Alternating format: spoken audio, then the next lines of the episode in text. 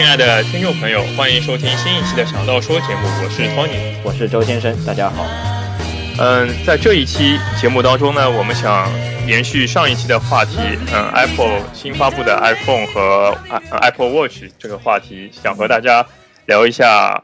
嗯，它，嗯，Apple 最新发布的 iOS A 正式正式版已经已经可放出了，大家可以已经下载了。嗯。看起来，其实，在上次聊完之后，呃，上次聊的是更多的是关于这些硬件，然后现在过去的这一周里面，其实有很多所谓的软件以及周边的一些跟苹果这两款设备相关的一些故事，其实啊是可以值得聊的。对的，嗯，我是我是那一天发布会以后，因为发布会之后，iOS 出了一个 GM 版本，嗯，所以说我把。嗯，iPad 就升到了 GM，嗯，但是我觉得，嗯，iPad 因为我我的 iPad 是第三代，所以说硬件不是很好，我觉得和 iOS 7其实也差不多吧？你觉得呢？嗯，这边我要先就是解释一下啊，就是你刚才说的这 GM 版本，它是呃，很可能有朋友可能不太不太了解，它是这个。呃，每一次的软，比如在这个工程师里面，肯呃程序员里面，呃，肯定很多人是知道，就是这个 GM 版本是每一款软件它的正式版本出来之前的一个，呃，等于说是 beta 版的最后一个版本。然后它的应该说它的这个文件，呃，这个所谓的系统代号应该是一样的，和正式版是一样的。对对，是的。呃，它可能就是在这个前。在正式发布之前，应该每年苹果应该都是在啊一个一周之前把它先放出来。放出来的话，就是可能在最后的阶段给全球的开发者看一下有没有最后的毛病，可能再去修。对对对对，所以说所以说呃，这个体验版本它下的话，应该就是 iOS 的一个一个完整的一个体验。对对对，所以说你啊用了一下之后，你最直观的感受，一个是像你刚刚说的，就是。呃，和 iOS 七其实差不多，还有就是是不是在这个第三代 iPad 上是比较卡的？对，这个，嗯，我觉得如果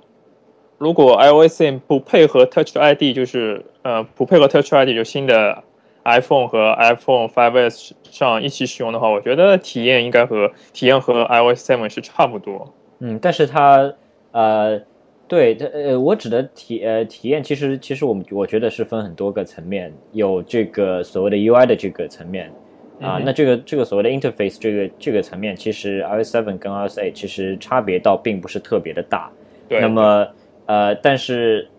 很多人会觉得说 iOS 7是感觉有点不是一个很大的一个更新，但是我个人看来，iOS 8其实是在。呃，iOS 7可能是一个小修小补，但是 iOS 8真正的用了很多的力气，把一些用户所期待的很多的比较实用的功能都给放上去了。就比如说啊，你举个例子看看。比如说像用户现在可以用第三方输入法，这个很多中国的朋友可能会比较期待这个这个这一方面。嗯哼。呃，我我不知道你有没有呃，对我我也我。说实话，我我也比较期待这个呃 第三方输入法了，因为你知道 i iPhone 的每呃除了中国大陆版的以外，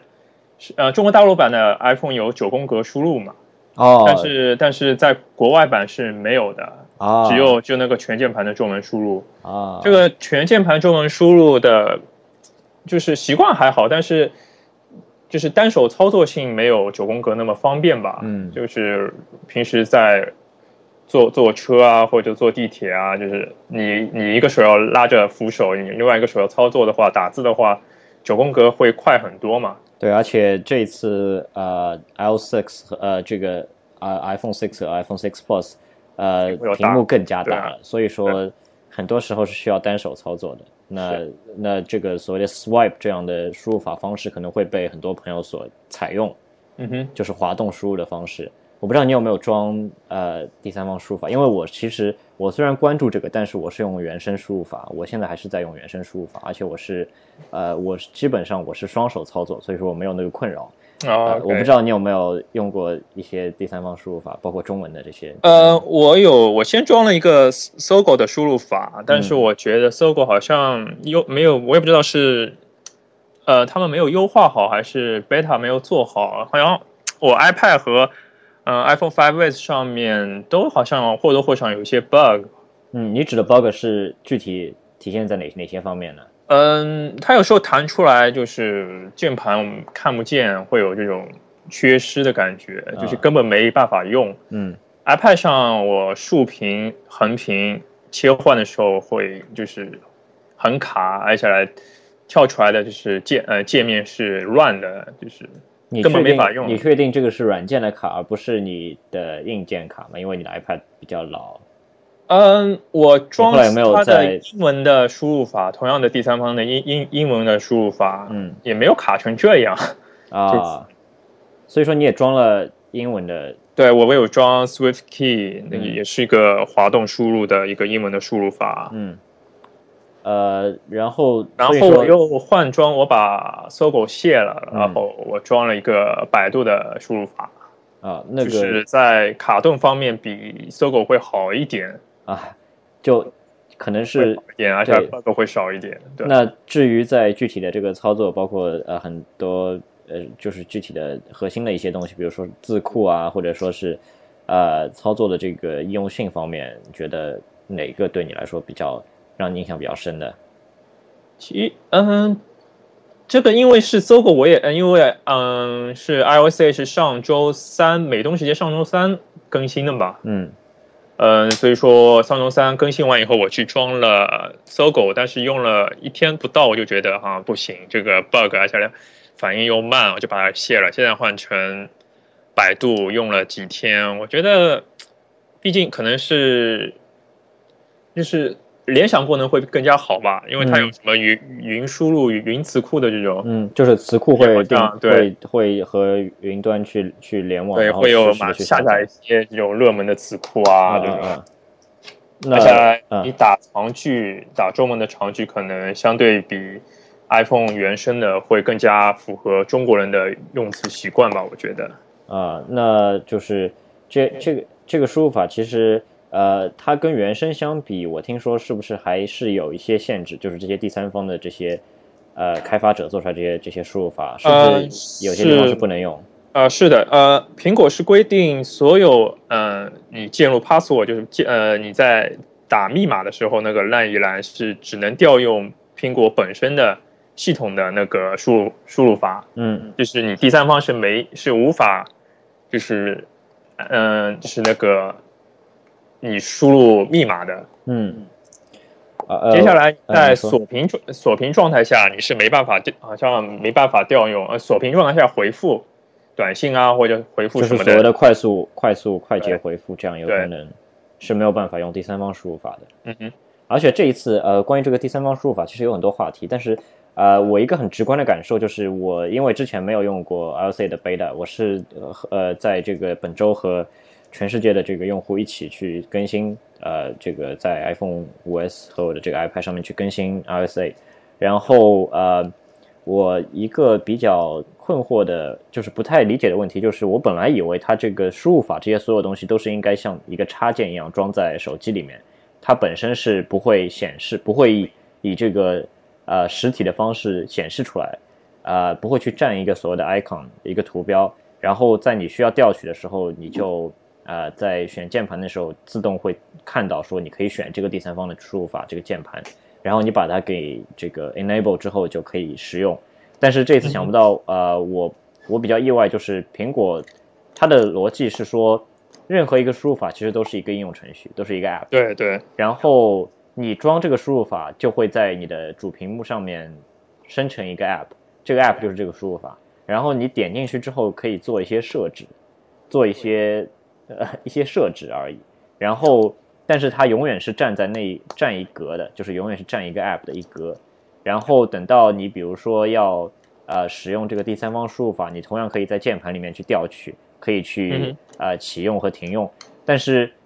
但是它的这个输入法还是会以图标的形式永远会在那边，然后它是在 App Store 里面是算一个应用的形式，就像之前，就像之前，比如说在。iOS 其实相对封闭的时代，很多开发者会做第三方输入法，但是他们做的这个形式是把它做成一个记事本，对，然后他们的他们的 keyboard 和就是你用他们的 keyboard 可以快速输入一点文字，当成一个 note 来做用。对，然后你可以把这个文字输好之后，你可以复制粘贴，你也可以放到别的地方去去回复什么。呃，那个时候它的逻辑是一个是一个 app，因为苹果在那方面啊不希望有第三方输入法，所以说这个是比较可以理解的。但是现在苹果的态度是，它希望有第三方输入法。我觉得，我我虽然不知道这个在系统层面里面怎么去实现，有没有实现的可能，但是我觉得如果把它做成一个一个配置文件，或者做成一个插件，就放到这个系统里面去，而不是说显示在外面给大家看到。然后你点进去的话，也不会有太大的用，只能去设置一些东西。呃，这样的话，我觉得是不太合理的。至少在在我看来，但是我觉得如果就是对开发者而言，如果做成一个 App，他们可以在 App 里面作为呃，会有一些更新的东西，比如说你可以让用户去选择一些你的 Keyboard 的这种配配配色啊，或者对，其实这对啊，这个东西其实就是啊，其实就是苹果呃，可以这样理解，就是它把它做成这样一个形式，在我看来，其实对苹果来说是。从苹果这一方来看是比较有悖于用户体验的，然后对于开发者来说却是一个很好的一个事情，因为对呃你更新词库也好，你设计不同的桌呃这个墙纸这些不同的皮肤也好，还有就是你可以在里面放内购也好，这些都是给开发者去开发第三方输入法的动力。如果你只是做成一个插件的形式，只是做成一个你看不见的一个东西，啊。你可能平时唯一开发者唯一能做的就是定期去更新它，然后具体更新了什么东西，然后引进了什么功能，其实都挺局限的，我觉得。所以说，对这一点，其实我是觉得说，他为了吸引第三方开发者而去做成那样子，但是至少对于我我这类的消费者来说，是有点不太理解，有点觉得呃，有点觉得是是更加顾及到开发者，而不去顾及到这个这个终端的用户，我感觉。但是怎么说呢？就是如果他能将在将来，如果可以，因为我我我就不知道苹果给第三方开发者的权限到底会有多少大，因为至少现在体验下来，它的响应速度还是没有原生的嗯 keyboard 来的那么好。就是你你按下那个切换输入法的以后，还是会有稍许的卡顿。我就不知道将来如果优化的好，能不能和就是。让我真正抛弃原生的输入法，我就所以所以说你现在你现在键盘里还是有原生的输入法？对对对，我还是有啊，因因为我我也没试，因为我我也没试。如果把原生的关掉，如果遇到那个就是输密码的时候，那怎么办？如果我没有开原生的话啊，对对对，是是会有这样的情况，对吧？对。呃，其实刚刚你说到这个，包括密码或者是这些这些东西，包括这个 LSA 的新特性，其实还有一点就是比较让人比较关注的，就是啊，应用与应用之间可以进行所谓的沙盒的构架上的这个信息交流。呃，然后其实我最近就因为呃，这个其实就要讲到一个事情，就是啊，LSA 更新更新完之后。很多人发现这个 App Store 里面一款非常、非常、非常优质的一款密码管理软件，密码管理的应用程序叫 One Password，它突然就免费了。呃，之前这款软件，我觉得我记得应该是卖在十块钱左右吧。如果是 iOS 的版本，对对，iOS 版本应该是呃九块九毛九，然后在呃电脑端的话是五十块钱。对，呃，然后很贵的，对，很贵，但是但是在这个。很多用户的心目当中，它是的确是你能你能买到的最好的一款密码管理软件。对啊，就是绝对的神器了，感觉。对对对，那一款呃这一款是呃在同同样的这些产品当中是最好的一款。然后这个故事就是说，它在 LSA 发布之后，就突然把 iOS 版本的这个 App 给做了限免，可能不是限免啊，因为现在还没有恢复到那个价格，对吧？应该，嗯，我上次看应该还没有恢复。然后呃，有一些媒体是有报道这个事情，啊，我我记得是哪一个哪一个美国的博客去给这个开发者去去联系，想要让他们做出评论，然后他们好像给的评价是说他们不知道这个事情，他们是呃，其可能其实有有一点这个所谓的 off the record，呃，有点就是不是很官方的一个表态，但是他在给他在推特上面给用户的，包括用户的反馈，就是他在推特上有 reply 别的用户说了一句说有有意思意思是类似于是调侃苹果的一句话，就是说好像我们是没有想要改价，就是你 LSA 发布了之后，很多东西都意想不到啊，你为什么？对啊，就包括说你把我们这个这个软件也弄得免费了，是不是一个乌龙事件？它大概是这样一个意思。然后呃，对，然后就有媒体引用了这些东西，然后在请求他那些开发开发者做表态的时候，开发者也也可能隐含的一些意思，就是说其实不是我们要改价的，是苹果不当心，可能是苹果在处理我们这次 iOS 更新的这一呃这个过程当中不当心把我们的这个价格也给改了。啊，然后你就可以看到说，你就可以看到一个结果，就是这个软件的价格就是免费了，然后到现在还是免费，然后在 App Store 上面还上了头条，啊，我指头条就是被苹果官方推荐了，因为对这个推荐原因不是因为它免费，而是因为这个软件实在太好了，呃，是因为是因为 LCA 出来之后，呃，所谓的这个 App 与 App 之间的可以通话的一个很大的体现，就就能体现在这个 One Password 就可以。通过它的这个苹果的提供的这个新的机制，可以直接在浏览器里面直接去呃调用这个密码，然后去输入密码，你可以直接在浏览器里面做到。所以说，苹果是为了要推广这些功能，就是啊第一批支持这些功能的，或者说给用户带来便利的这些啊这些 app。呃，那至于说这一次呃改价到底是什么原因，其实现在还没有一个定论，或者说就根本不会有人知道了。呃，但是。但是不可否认一个事实，就是说这一次 One Password，呃，可能在 LC 发布之后，下载量应该是非常大的，呃，至少在我看来，应该是非常大，至少是它那一款 LC 的，呃，iOS 上面的那一款应用程序。那至少说，呃，就是在 iOS 上是，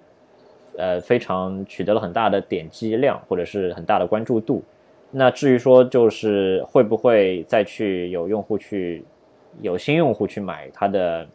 呃，电脑端的这个软件，以求这个在各平台的体验的这个统一，就还不一定。但是我是后来就的确是去买了它的，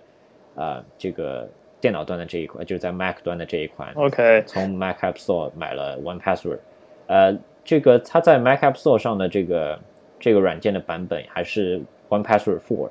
还是第四代？可能呃，iOS 上已经是 One Password Five，right？对，已经是第五代。呃。然后就不知道说，呃，在 Mac 上面这一代会不会在近期会有更新？但是现在目前，呃，用下来它的体验应该是一致的。然后我我就花了特别长的时间去把我所有的密码都改成了强密码，啊，通过它的内部的一个密码生成器。OK，呃，对，然后呃，我我后来了解了一下，它这个在。它这个 One Password 上一次促销应该还是二零一三年的时候，呃，它在 iOS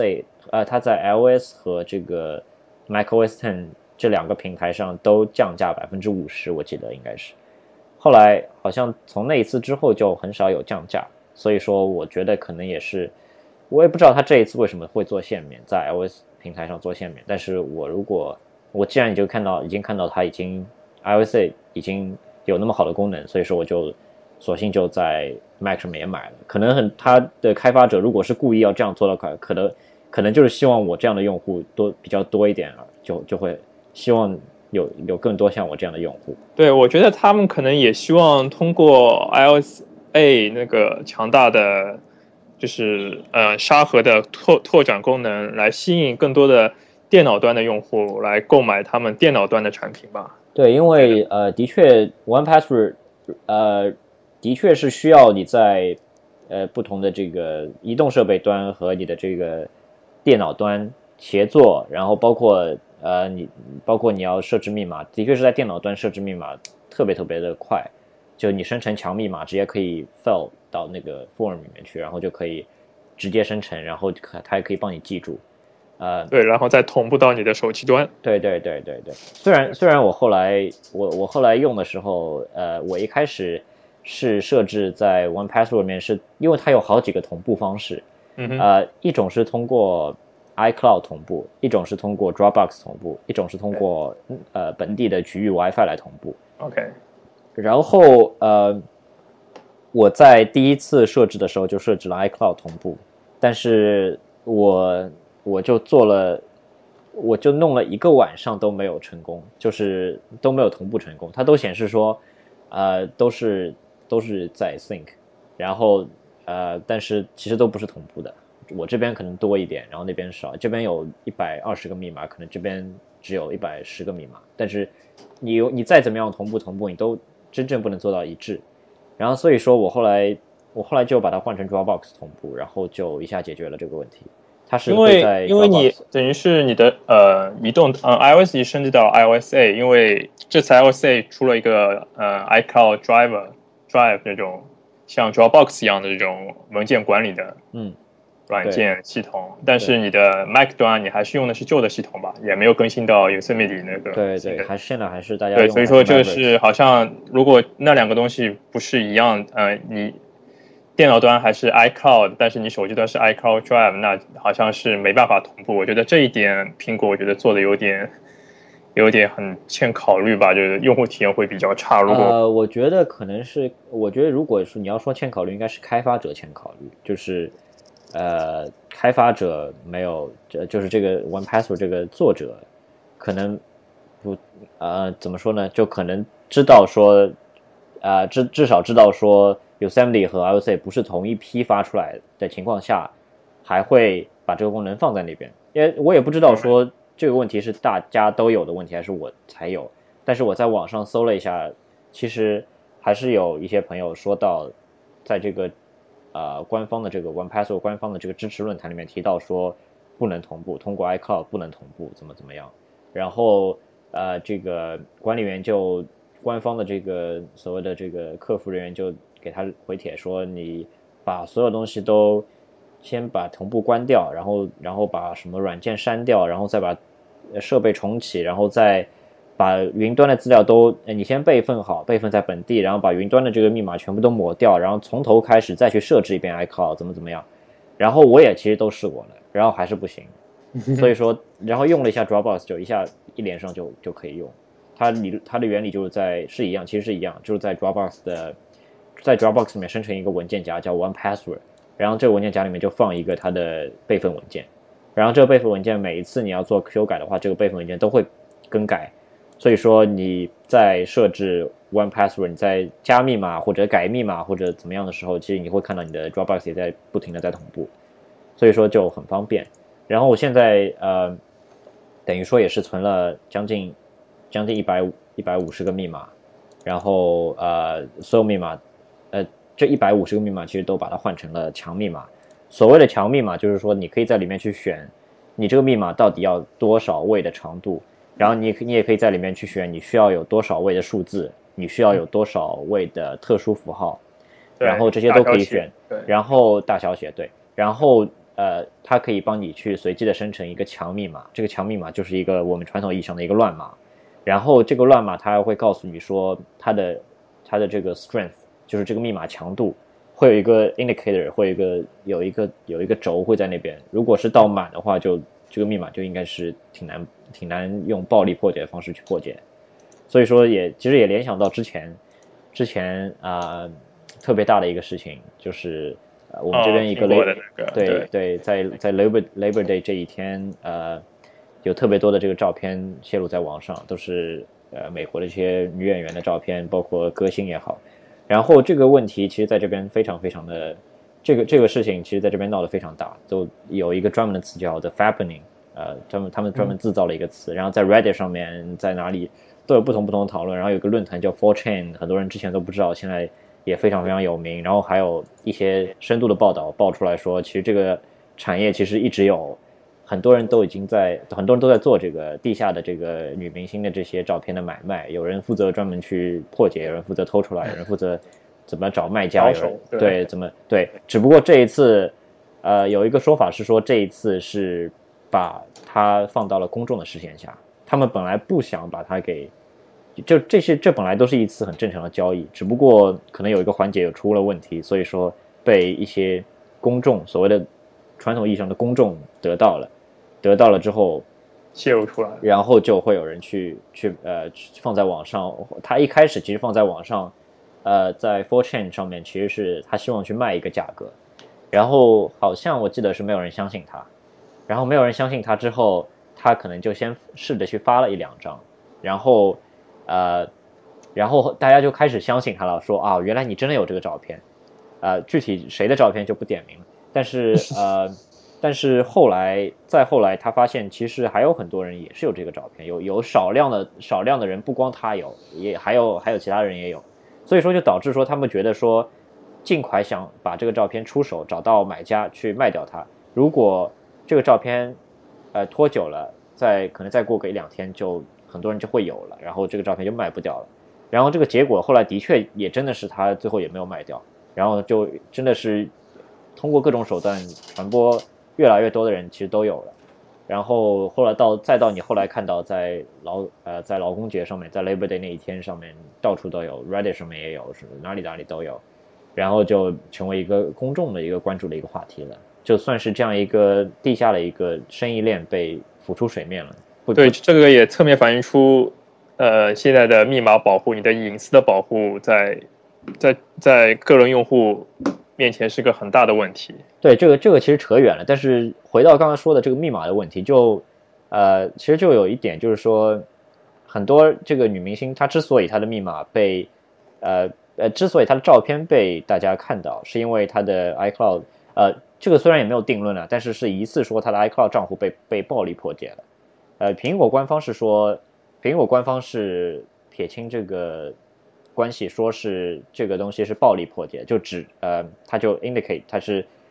是呃，他的意思说是这个是暴力破解，虽然没有明确说，呃，所谓暴力破解就是，其实大家呃，就是就最最最原始的一种破解方式，就是因为你的密码如果是，呃，如果是我知道你，比如说你的宠物叫什么名字，如果是你住在哪条街上，如果是你的。呃，就是你的身边熟悉的人，或者你最喜欢的颜色。如果我知道这些信息的话，我可以试着去猜你的密码，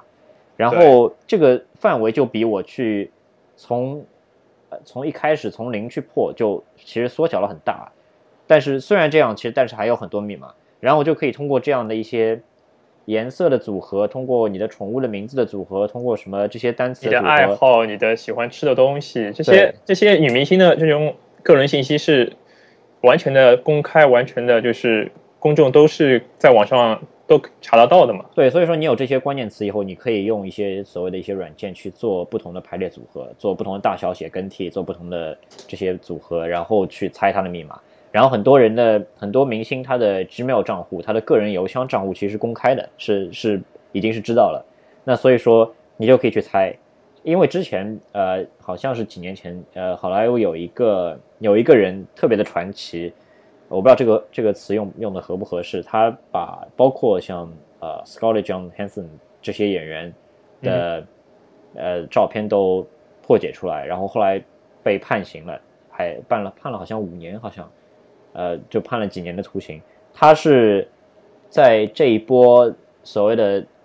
呃艳照门之前。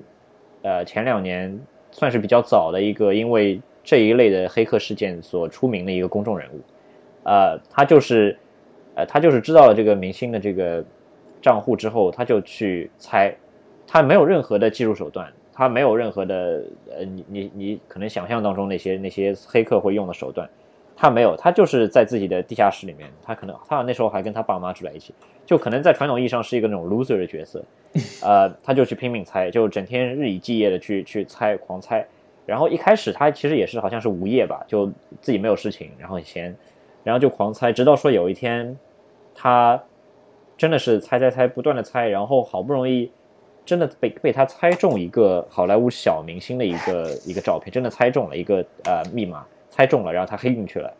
然后就登录这个邮箱，然后看到了很多东西，然后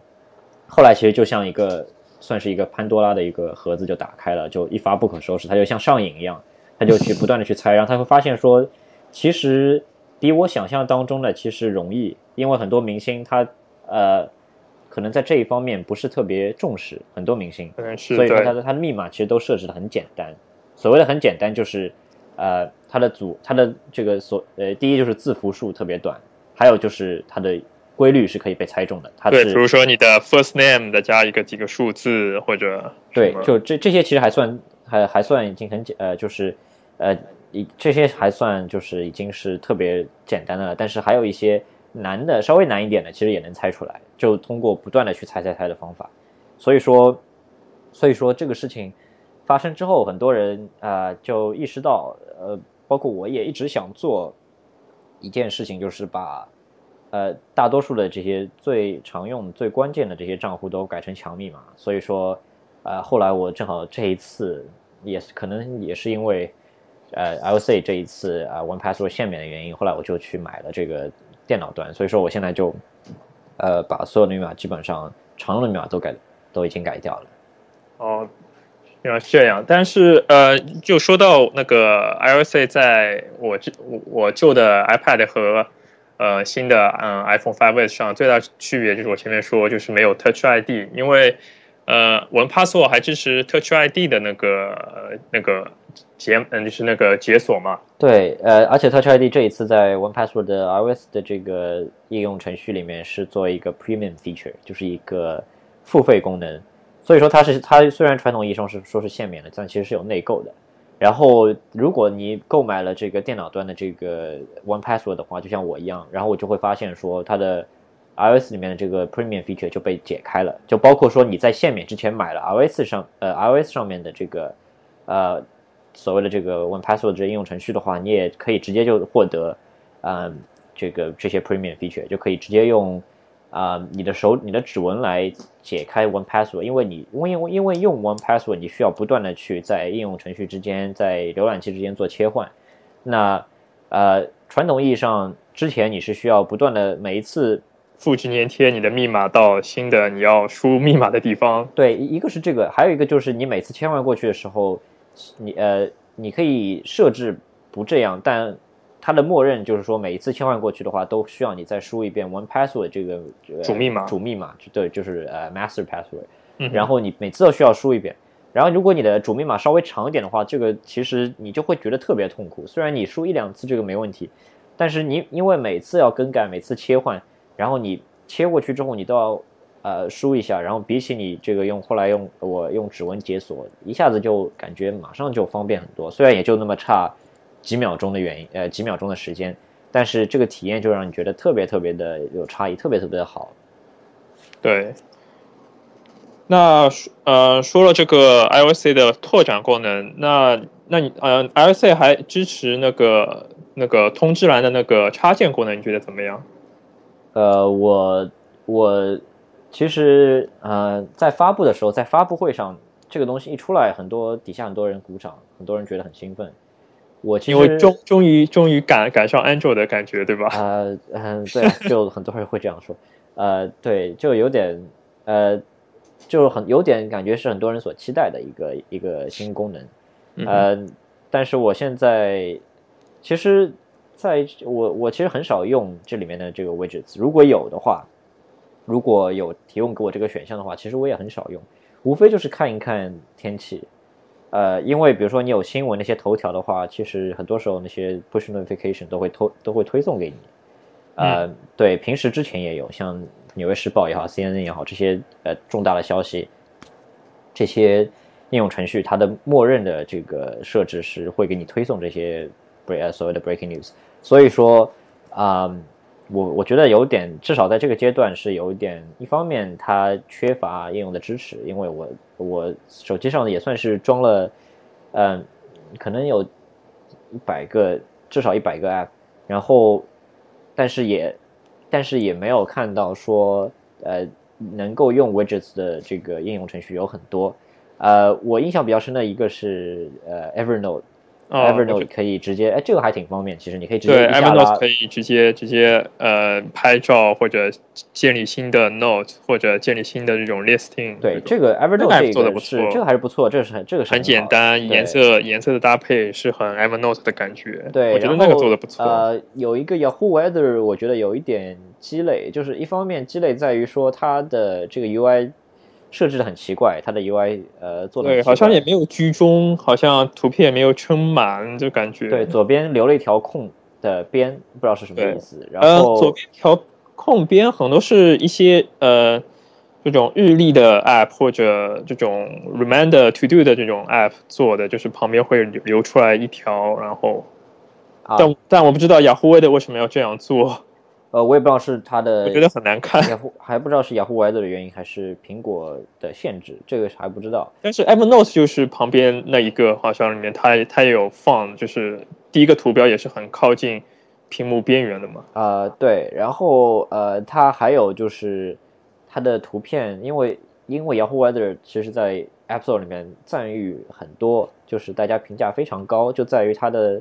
界面其实很漂亮，然后还会有 Flickr 上面用户上传的这个当地的城市的照片，其实很漂亮。然后在 Widgets 里面，你把它下拉之后，会觉得说，一个是它有点缩放感觉，就是它缩放缩的有点有点变形，还有就是它的分辨率有问题，它的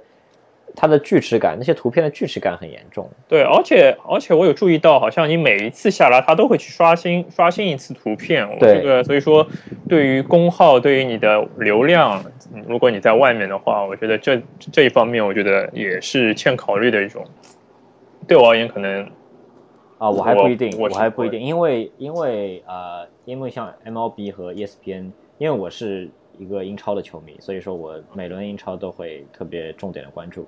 然后啊在现在，所以说现在在 Google Now 里面，他知道我是英超的球迷，他会他会有这些 cards 给给我实时的显示推每场的比分，对这一点是很好。呃，但是在 Notification Center 里面，像比如说 E ESPN，它是它在 E ESPN 在美国不是英超的转播商，嗯哼，然后 MLB 我也呃不是很关注，所以说呃对我来说其实用处不大。但对一些其他的球迷来说，比如说关注呃关注棒球和橄榄球的球迷，应该是比较比较有意思的一个一个很贴心的对。但是但是我会倾向于直接用 Siri 来调取，可能我会对 Siri 说，帮我看一下今天所有的 NBA 或者今天所有意甲、英超的比赛。对啊，可是这个是这个是你比比如说你比赛全部都完了，或者说正进行到一半的时候，你要看你，但你不能说实时的去看嘛。比如说你在外面，对我可能会说一句比赛或者嗯哪支球队。对啊，可是你不能，你不能一直说，你不能，因为 如果有对这倒 notification 是 center，对你可以，你可以每一分钟看一次，你或者你可以一直开着。然后虽然没有，虽然没有所谓的文字直播啊，就你文字直播的话，还要到像 Eurosport，还要到呃这些这些这些提供文字直播的应用程序里面去看。嗯但是你如果看比分的话，其实很方便，你把它下拉，它也会自动刷新一改，然后就可以自动看到它实时的比分。这一点还是比 Siri 呃方便很多。如果你要你你要实时的话，对你要，频繁的去查询的话，但是可能是呃 Five S 的屏幕关系吧，我觉得这些就是至至少现在很多很多 widgets 很多 app 做的那个 widgets，总感觉好像 UI 做的有点大，按下来就是你拉下来，可能一个屏幕只能放一到呃两到可能三个都放不下。你要就是如果你有很多 widgets 你要放的话，你要等于是滑滑到最下面才能可能看到，就是新呃下一个或者新一个的 widget。啊，这个是没有办法了，这个就是苹果希望你去购买 iPhone 6和 iPhone，所以说，我就不知道这些嗯这些 app 的呃开发者会会不会考虑到说把自己的这种位置做的小一点，或者因为很多 app 都会放放图，就是放张大图，然后占了大概很多的地方。嗯，你有你有这种感觉吗？对啊，呃，但是这个事情其实就是一个运营商，呃，不是一个所谓的 priority，就是对于运营商来说，首先要做的就是对为这个 iPhone 6和 iPhone 6 Plus 这样的大屏幕去做新的这个 app 的适配优化，然后嗯哼，对，这是这是首要做的，然后之后才会考虑你这些旧的这些手机，包括三点五寸的屏，包括四寸的屏啊，这些手机到底在显示 App 也好啊，显示 widgets 也好，到底显示效果怎么样？这个是无可厚非，对所有的所有的开发者来说都一定会是这样子，一定会是去重点关注新的手机，新的这两款大屏的。因为像比如说像在这一次发布会上面，iC 的发布会上面，他也提到说，啊，在这个 iPhone 6的发布会上，他也提到说，CN 为这个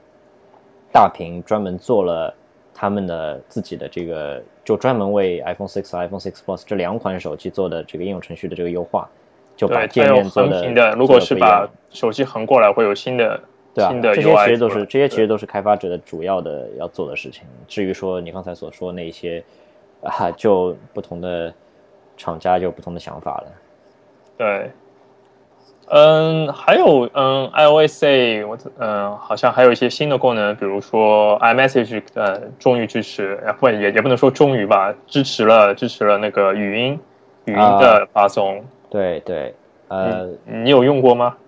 呃，我还没有用过，呃，我不太像，比如说你很多人说，呃，这个是抄微信，但其实微信不是最早做的，像一开始以前有个 TalkBox，对啊，啊而而且是。是好像是呃香港香港那个对，那个开发者开发那个公司是香港的，对，是一个香港公司，呃，对，TalkBox 是很早的一批在我关注的，在我关注的这个的范围之内，算是最早的一个做，完全是做呃，他而且他是非常专注，他就是做语音一开始出来的时候就是做语音的，就是比如说我给你，就像那种啊、对讲对讲机一样的，对对啊像那种 walkie talkie 一样就是对对。讲机的形式。呃，后来像 WhatsApp Messenger 或者是微信什么都在慢慢的引用这个功能，包括像现在的 iMessage，呃，就有点像一个有点像一个呃一个 voicemail 的一个形式，语音信箱的一个形式。呃，但我不太用了，就我不太用，像平时我在微信里面也不太会用，直接就不太会用用对用话的形式跟别人讲的，更多时候我觉得是是发这种对话，因为你不能确定你对方是否就是方便来听你的话，我觉得这个会，呃，如比如说我在上班或者对方在上班，就可能根本没有办法来收听你的话。对，而且而且，比如说，如果你在街上的话，呃，你把你即使把 iPhone 的音量调到最响，把 iPhone 外放音量调到最响，你很大程度上，很多情况下你是听不清那句话到底是讲什么的。这个我是遇到特别多，就是你把 iPhone 音量即使调到最大，你也听不清到底讲什么话。所谓的语音啊、就是 voice message 的话，它有一个所谓的听筒模式，就是你把手机放到耳朵旁边就可以切换音量啊什么。但是我觉得那个功能，在我看来还是特别的粗糙。呃，虽然它同样是调取了这个啊、苹果的，就是 iPhone 设备上的这个，应该是叫距离传感器吧，应该是 proximity sensor。如果它都是在调用那个东西，但是明显就感到说，有时候你手机不在耳朵旁边，然后它会把音量就自动弄成听筒模式，或者说你放了一下，然后又拿掉，它就不是很敏感，我觉得。然后这时候对，然后比如说你有时候把它给放下来的时候，它的音量又特别的大，然后所有人都能听到。对，就会会造成使用者很尴尬，就是在那个环境下。对，所以说我这个东西至少呃，我是，比如说，比如说，如果你是有急事，你要去联系，你要去联系人有急事的话，我不会用这个东西。如果说你是平时跟别人就很很 casual 的一个聊天，就是不在乎别人什么时候收、什么时候看的话，你可以用一下。我觉得就是有点像一个语音信，有有一个 voicemail 呃 voicemail 的一个形式，我觉得。对，而且我也不知道是微信团队的策略还是什么，因为呃那一天升级完 iOS 以后，也也不是升级完 iOS，就是那两天你会看到，嗯、你自己的 i 嗯 App Store 里面所有的很多程序都会出更新的新的版本，会有 iOS support，对啊，所有的软件，呃，所有的这种呃优质的软件，也不算，呃就是国外的很多都会都会支持最新的 iOS。嗯，但唯独好像，嗯、微信没有做到很完，就是我我的就是微信，我希望的是你照相簿里面你拍完的照片，你可以直接在，因为现在都打通了嘛，嗯。等于是你可以在相簿里面直接分享到你的朋友圈或者直接分享给你的好友，就不需要再进入呃微信，啊，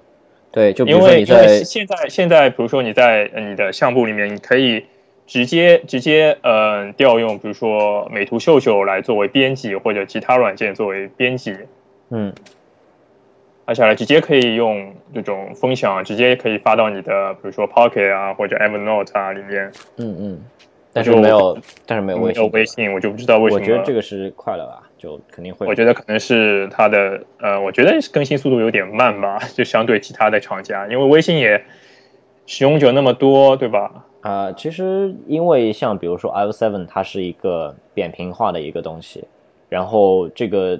呃所谓的这个语言是跟之前是这个视觉语言是跟以前完全不一样的。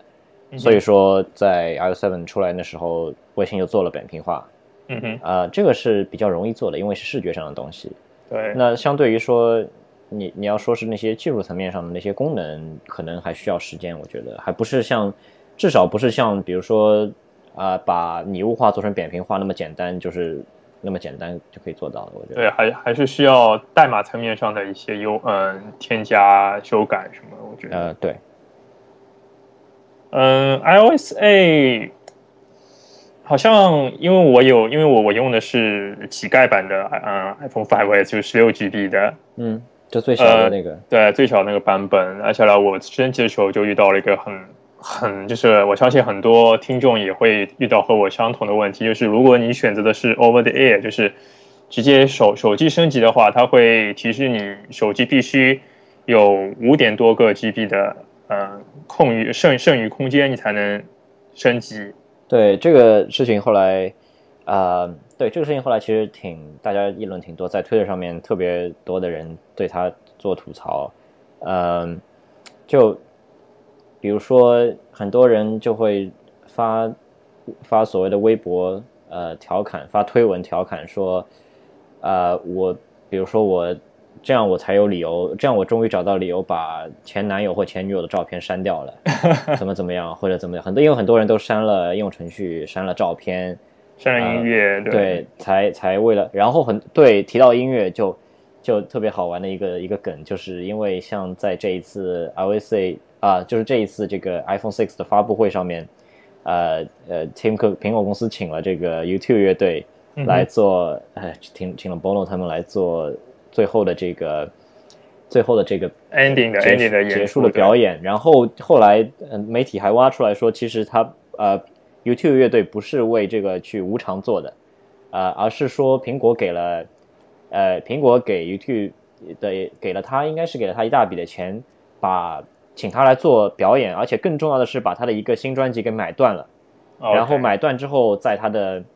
在 iTunes 里面去供大家免费下载，这算是。Tim Cook 在 Tim Cook 看来是对于苹果的支持者是一个福利吧，可以说是回馈的感觉。对，所以说你在那一天苹果的呃就是发布会结束之后，你就可以看到自己的 iTunes Library 你的 Purchased 这一个项目里面，就是你在已经购买的项目里面，在这个云端在这个列表里面会自动多一个这个专辑，就是 YouTube 的专辑，不管你到底要不要，它自动就把你放到已经购买的这个列表里面去了。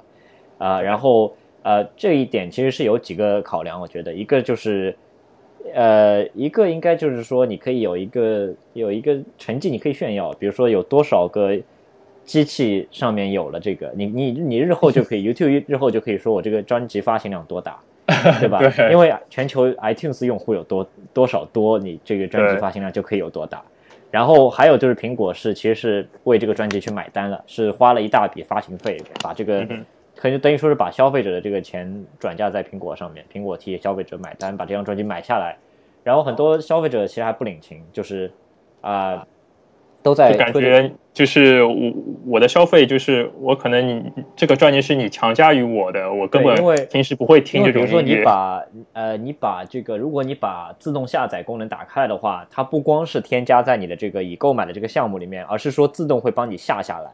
自动会帮你把这张专辑下在你的 iPhone 上，下在你的 iPad 上，或下在你的 MacBook 上面，都会呃自动下下来。那如果那个功能开的话，就会你就会莫名其妙有一天就看到说你的这个流量一下子会 呃也也没有流量，你对流量你是可以关掉，说在 Cellular Network 里面，在运营商网络里面可以是不用不做这个下载，等到碰到 WiFi WiFi WiFi 下。比较比较怪点就是很多人会如果是开启那个功能的话，就会突然。看到自己 library 里面多了一张专辑，然后如果说不关注这个事情的话，就会觉得说，哎，我没有买过这张专辑啊，怎么会莫名其妙就来了？然后就会觉得很纳闷。然后还有很多后怕是不是谁动过我的啊那个呃这个对啊，就如果你不知道这个事情，还是还会有这样的猜测。对，还有就是很多呃，所以说在这个推特上面，很多用户就抱怨说，就我明明不要这个东西，你干嘛非要强加给我？我明明不要，然后最后苹果其实这个事情闹得蛮 蛮尴尬，就是苹果后来在自己的官方网站上面，所谓的这个技术支持的这个专业上面出了一个特别的页面，专门做了一个页面，就是告诉你有一篇技术文章，就告诉你说如何在已购买的项目这个列表里面把这张专辑给删掉。嗯，呃，是专门苹果是专门做了一个页面。呃，这一点其实这个东西，其实我在之前还挺少看到这样的类似的事情。我后来还去那个页面看了，呃，他会说警告你说，呃，如果说你你决定说我不要这个专辑了，这个就会在你的已购买的项目里面呃删掉，然后你以后想要买的时候，你得付费买，然后等到说 等到说你呃等到说你就是等到这个促销期过掉，这个专辑会以收费的形式还是在 iTunes Library 啊、在这个 iTunes 的这个商店里面还是会有，然后而且还是会有价格的。然后如果说你还要再买的话，你要付这个价格去买。然后我就在想，谁会删了这个还会再去买啊？就 对啊，对啊，就特别特别奇怪，就觉得那时候看这个页面还觉得挺好笑的。然后苹果还专门出了这个页面，其实，在一定程度上也啊、也证明说，的确有很多用户会抱怨怎么去怎么去把这个东西给删掉，就明明可能不是 YouTube 的粉丝，怎么怎么样。而且很多人也顺带吐槽 YouTube 说，其实呃 YouTube 因为现在呃不管是号召力来说什么，呃虽然虽然从从这个通俗的角度，从我们这些通俗的这些呃听音乐的这些朋友的角度来说，都觉得说 YouTube 可能在流行，包括在很多层面上，它的 popularity 没有那么大了。很多人还就吐槽说，啊、你把 YouTube 这么一个那么老的乐队又请出来，怎么怎么样，然后现在这个新专辑又像屎一样，怎么怎么样，就对啊，然后就觉得说苹果这苹果做这个事情就是根本不是很获很多人的认可。对这个这个怎么说呢？其呃，每一代人会有每一代人的喜好的音乐的口味吧。我觉得就是苹果这样，那我我还情愿说苹果每个用户都送一张这种五块或者多少钱的这种 gift 卡，对啊这个随便你想买 app 买 app，喜欢听歌的买歌这种，对啊，还来来得这一点直接。如果是这样的话，那就又皆大欢喜，皆大欢喜，对啊，是一个很好的一个事情。对，对啊，嗯，聊了那么多，呃，因为因为我们录这期节目的时候是呃星期天，呃，是咱们都知道星期五是正式开卖嘛对，iPhone Six 呃 iPhone Six Plus，对呃，也出了很多很多新闻吧，开卖的时候，啊，的确有很很多很多新闻，特别特别多的新闻，都不知道从何说起，就特别多。对，因为、呃，有一位呃是好像是是澳大利亚还是哪里的，好像那个第一个用户，而且来呃采访的时候把 把新的嗯 iPhone 6 Plus 直接掉地上了，对吧？呃是是哪个国家？是澳大利亚，对，是澳它是在大利亚对吧？Perth，呃，Perth 那个佩斯，如果翻译中文的话，这个城市，呃，它是在当地的一个一个应该是一个 Apple Apple Store 买的一个手机，然后它是第一个，嗯哼，啊、然后这个小伙子后来在接受当地媒体采访的时候，就嗯，就迫不及待的开开对啊，开，对啊，就是一个 live，是一个是一个是一个直播的一个一个事嗯情，然后然后他就把这个盒子打开来，然后第一次打开的时候还手还差点划了一下，嗯。就他自己还调侃一下自己，啊，对，可以他没问题，自己还抓对他自己还还调侃一下自己，就还很轻松的样子，好像觉得这就是一个，就自己不会真的把它摔了。然后想不到几秒钟之后，他打开来的时候就真的摔了，就特别特别丑这个事情。就呃，他而摔且周周围人好像都发出了阵阵的嘘声，呃不是嘘声啦，就是调侃啦，就就是不是嘘啦，肯定不是嘘声，肯定不是嘘声，是那种是那种很惋惜的那种调侃，就这种声音，就就啊特别啊，觉得哦，就好可惜啊，就很心疼的这种声音。一方面就是在调侃调侃他了，就是觉得开他玩笑，对啊，然后他就超尴尬，他表现很尴尬，啊，那边就是就是啊，这个对啊，然后挪作挪带的感觉，对啊，然后还就比较细微的一点是，他把这个手机从地上捡起来之后，呃，表面上他自己还像是嘴硬一样，他说没事没事，这个手机怎么没事的，我摔一下没事，然后手还在不自觉的摸那个手呃摸那个手机上的那个，可能是有可能我虽然看不清楚啊，但可能有裂痕还是什么东西，对对，对吧？手在那边摸，就你如果是留心的话，一看就知道这手机肯定被他摔，就摔出一个至少是一个裂痕了，就或者说是一个屏幕会呃，就可能掉漆吧，肯定是会掉漆。然后他手在那边摸来摸去，对啊，嘴嘴上还嘴硬，就特别好笑，特别有意思那个人。然后后来我记得就也在那一天，呃，日本 Twitter 上面有一个呃，有一个网友已经把 iPhone 6的，哎，应该是 iPhone 6 Plus 的碎屏的照片发上来了。就他应该是全球第一个把 iPhone 6 Plus 给摔碎的人，就是就是所谓的摔碎，就是玻璃面板，就前玻璃那个大猩猩玻璃摔摔碎掉。对对，然后也挺有意思的。嗯，咱们嗯，因为我我们都生活在纽约吧，纽约这次几家 Apple Store 门口的那壮观场景啊，我相信大家通过微博啊、新闻啊都已经看到了。对，呃，每年其实都是这样了。对，嗯，因为这一次特别的是，因为如如果没有，呃，就是图片有配文字或者背景，如果有说就是在纽约，我相信很多很多人会以为你看到的是春呃某一年春运的场景嘛。对，为什么这样说？就是有一个很大的原因，就是这一次在在曼哈顿了，在曼哈顿，如果。呃，在因为曼哈顿有好几家 Apple Store，除了那家就是被称为 Cube 的那一家旗舰店，第五大道的旗舰店之外，呃，苹果在 SOHO 的那一家，呃，排在第一位的就是一个华裔的，呃，一个就一个华人的一个老老太太，然后应该你应该可以看出来，就她之后也一大堆全是华人，呃，都是呃华人在对在这里生活，在这里。打工的一些华人的，而且你可以看出来，你可以明显看出来，不是那些比如说年轻人，不是那些上班族，而是比较老一代的那些那些老太太，或者是这些都在排队。对，可能很多就是所谓的意义上的大妈，或者是那些大叔、老太太啊，就是在那边排队。然后你你如果问他问题，不是媒如果有媒体要采访他问题，他也不会讲英文。对，然后基本上你可以看出来，他肯定是代购的。呃，就是没对，毫无疑问。咱们咱们咱们不排除可能是他们的呃子女或者孙子孙女或者他们的亲属需要，但是因为上班问题什么，咱们会有排除这个，会有会有。咱们咱们不排除这种可能，但是很多意义上，现在新闻也不断有爆出说一个位子可能可以卖到多少多少钱。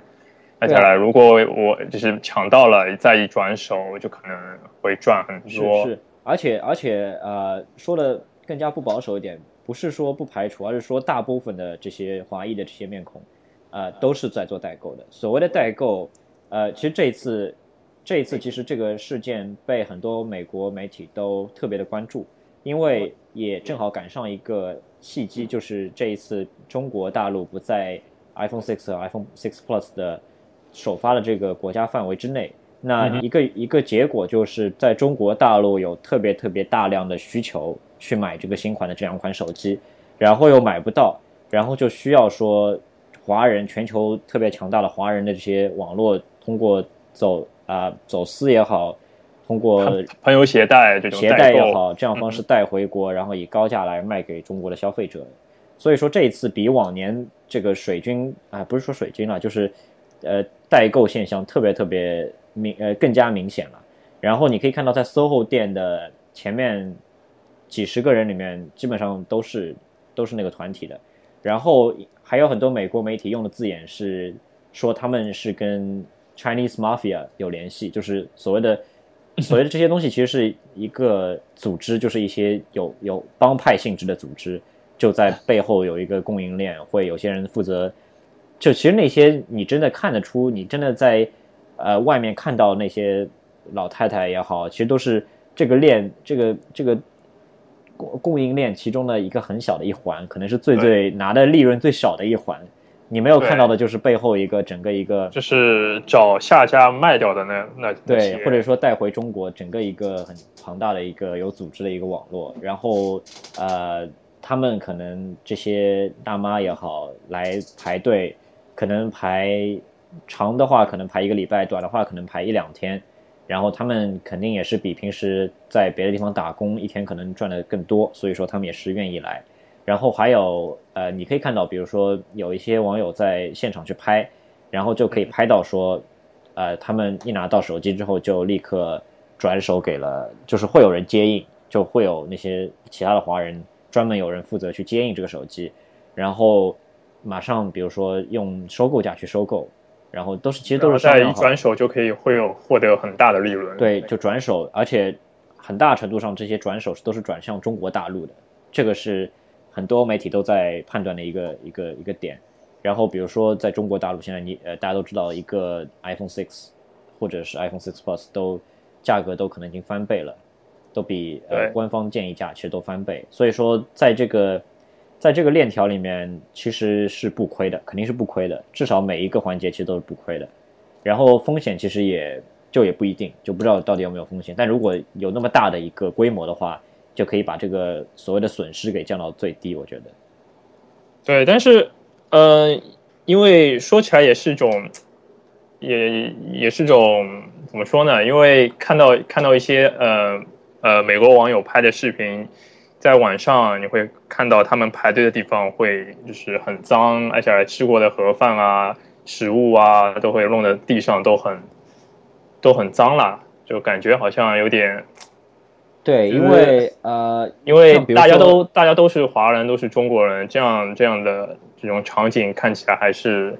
很难过吧？我觉得作作为旁观者，因为比如说像在苹果的第五大道这个 Cube 那边，如果你是所谓的特别狂热的果粉，你会去那家排，对吧？嗯，你会你会想你是自己是想要买给自己用的，然后很多年轻人会选择在那边排，呃，然后会就这样的话，你就能博得很大的。就是你有五分钟的 fame，就这边有一个说法，就是你十五分钟的 fame，呃，fifteen minutes of fame，就是有一个短暂的出镜的机会，一个曝光曝光的一个机会。然后至于说一些其他的店，其他的店其实就跟第五大道完全不一样。第五大道的话，虽然人很多，然后那些呃呃代购的人也特别多，但是他们都不是排在前十位的，至少。而是说，因为因为如果你是特别特别狂热的话，你可能会在发布会之前就已经排了。像比如说，就可能九，嗯，就是进入九月份，那些人就准备准备就就开始排了，因为知道苹果一般都在都会在九月初开发布会，然后过过一个礼拜发售。对，然后像因为比如说呃，像这一次这一次它的呃在第五大道就是全球这个旗舰店，它排在前面的。排在第三、第四位的这两个人是一对兄弟。其实我去年我采访过他们，他们其实是排在第，去年是排在第一、第二位的，今年排在了第三、第四位。然后呃，他们这些其实都是特别狂热的所谓的果粉，然后也是比如说挺年轻的，就十几岁啊，然后可能也不需要工作或者怎么样，或者自己做 freelance，我也不知道怎么样。呃，然后就特别特别早，在发布会之前就已经在排了。排了一个多礼拜，然后这个都这个肯定就比那些所谓做代购的更加有热情，那个是发自内心的热情。对，而且他们这些好像有听说他们也会有一些赞助吧，对吧？对，就是呃有很多厂商会就之前是不知道，但是一旦说看到有人在那边排了，就会自动联系，基本上前五名都会被厂家各种厂家去联系。就是你穿一件我印有我厂商呃 logo 或者广告的这种 T 恤啊，或者帽子啊这种，对，就是可可以可以就是有让让我厂厂家有出镜的机会的，对，呃，像因为其实现在九月份纽约九月份也挺冷，基本上他们都是穿 sweater，就是厂家赞助的 sweater，呃，然后把这些卫衣穿上之后，就啊，基本上你。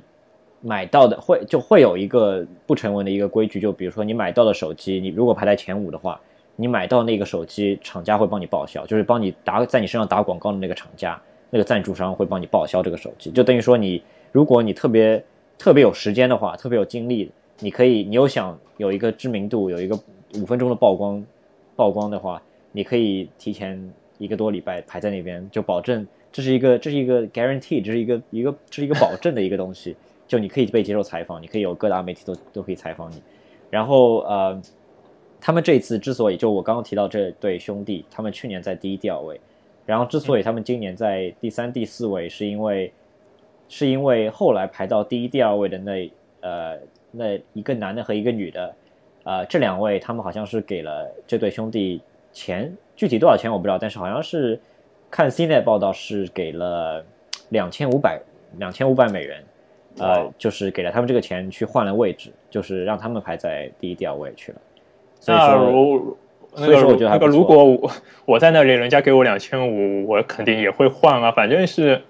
对我而言，第就是一二位和总归总归可以买得到了，对吧？对，就就这看你这看你到底要的是什么，因为买到其实你排前一百的都能买到。然后像比如说他们排在第本来排在第一、第二位，之所以这次可能给你两千五肯换，是因为他们每年其实都是每年都在至少前五位。我看每他们的曝光率可能对他们而言可能已经已经已经无所谓了，他们已经已经无所谓了。比如说呃。之前去年他们排在第一、第二位，可能在前两年他们排在第三、第四位，怎么怎么样，然后今年可能又排到第第一、第二位，但是他们不在乎那些，不在乎那些采访啊什么的。所以说，你看，因为两千五百块，你可以买多少台 iPhone 啊？这是一个一笔很大的钱啊。所以说，这个很值得，我觉得。如果是，就当然我不会做这个事情，但如果是我的话，我也就肯定会。你肯定会换，对啊，我肯定会同意。对啊，对对，这肯定是两千五，我觉得肯定也是背后有赞助商这样说，如果你能。就是想尽一切办法，一定要争取到第一、第二位的位置。对，因为因为这有里面有一个也有也有一个规则了，就是说每一次每一年苹果的这个第五大道的发布会，总有一大批媒体来，呃，来这个对来来采访、来拍摄，呃，然后基本上每一个每一次每一年接受采访的总是第一个，就不管你。你你就算排在第二位也好，跟你排在第一百零二位也好，其实是没有差别的。就你第二位，就基本上不会有媒体来马上出来找你了。如果说你是排在第一位的那一个人，就像是他就他排在第一位就已经像是一种一个一个 symbol 了，一个一个符号了，就就不是一个他自己排在第一位那么简单，而是说他就是一个最好的一个采访对象，被采访对象。所以说所有媒体都去找他。如果排在第二位的话，就不会有媒体来找你。所以说，第一位在这个意义上还是还是就说还是会有人想要的。对，但是所以说每年的那那我那我觉得，如果是因为有消息说今就是至少在二零一四年里面是中国是不会发布就是开始开卖就是正式的 iPhone Six 和 iPhone Six Plus。但是如果到了明年什么时候苹呃可以卖了，我觉得中国也会有这种奇观，呃也不能算奇观，就是很肯定也会有会有排队，然后会有很疯狂的场景吧。对啊，然后呃，然后可能就比可能比如说做代购的人就比就做代购生意的人就没有像在你美国那么多了，因为这一次的确特别特别厉害，你可以看在世界各地吧。呃，不仅仅是美国吧，这种香港啊、日本啊、澳大利亚。呃，对，呃，日本对我，日日本我知道，日本有日本媒体都报道了这个现象，就是中国特别狂热的中国做代购的那些，就就明确是说是中国人，就 对，就是是因为做这个生意都是中国人，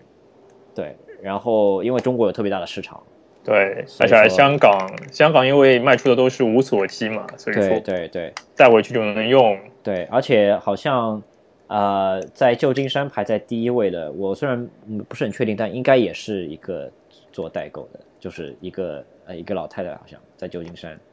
呃旧金山那家那家 Apple Store，然后在 Palo Alto 这种小地方倒是基本上可能都是，啊，就加州的加州的这个嗯。苹果的这个总部 Palo Alto，在这种地方应该是，呃，就是买的是给自己用的。然后，而且很好的一点福利就是 Tim Cook 会自己会会来，因为这次 Tim Cook 是是为 Palo Alto 的这个 Apple Store 的卖开卖 iPhone 6和 iPhone 6 Plus 去开门的。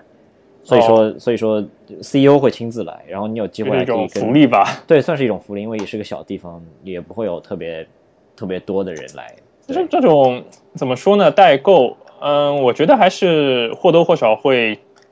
就是也影响到本地人或者正常消费者的一些利益吧。我觉得，呃，这个是肯定啊，这个是肯定，因为因为呃，现在不管在任何地方，因为苹果这一次其实饱受诟病，就在于它的货源其实特别特别的小，呃，因为之前在。呃，今年特别特别厉害，就在于说，之前比如说你在运营商那边订购也好，你在苹果的官方的这个店订购也好，没有像今年那样遇到特别特别特别特别就是多的人的情况。这一次，这一次其实哎，已经是一周之前的一个话题了，就是那一天苹果呃决定说我哪一天开始 pre order，在那一天呃。而且他那天时间也定的很奇怪，定在早上三点钟。就是那应该是呃，他是按照呃他们加州的时间嘛？对，可能对对对，应该是我我美国西部呃就是那个西海岸时间。对我呃对，那西海岸时间应该是更早啊，那应该也是凌晨吧？没有，他是你是说三点是美东时间吗？美东美东三点。那那就是美呃西海岸时间是凌晨零点了。对零点零点的话，那也不合理啊！就为什么要在零点开卖？啊，我也我也不是对，所以说很多人就，这个很很奇所以在。纽约，在在东部时间的很多人就会就会熬夜等到三点钟去做预购，就是去去想要买这个机器，然后就会去各种各样的运营商的这个呃，包括 AT&T、Verizon 和 T-Mobile 的他们的店去想要去预购，然后或者是到 Apple Store，然后他们就遇到在官方的这个 Apple Store 和这些运营商的这些网站都出现了很大程度上的买不到机器、刷不出页面，然后服务器宕机的现象。所以说，我觉得是没有做好应对大流量的准备吧。对对对，这次就完全没有预料到这个流量会那么那么需求，需求那么大。对，对而且应该很多是包括其中的代购的这些这些做生意的人也在里面做预购，所以说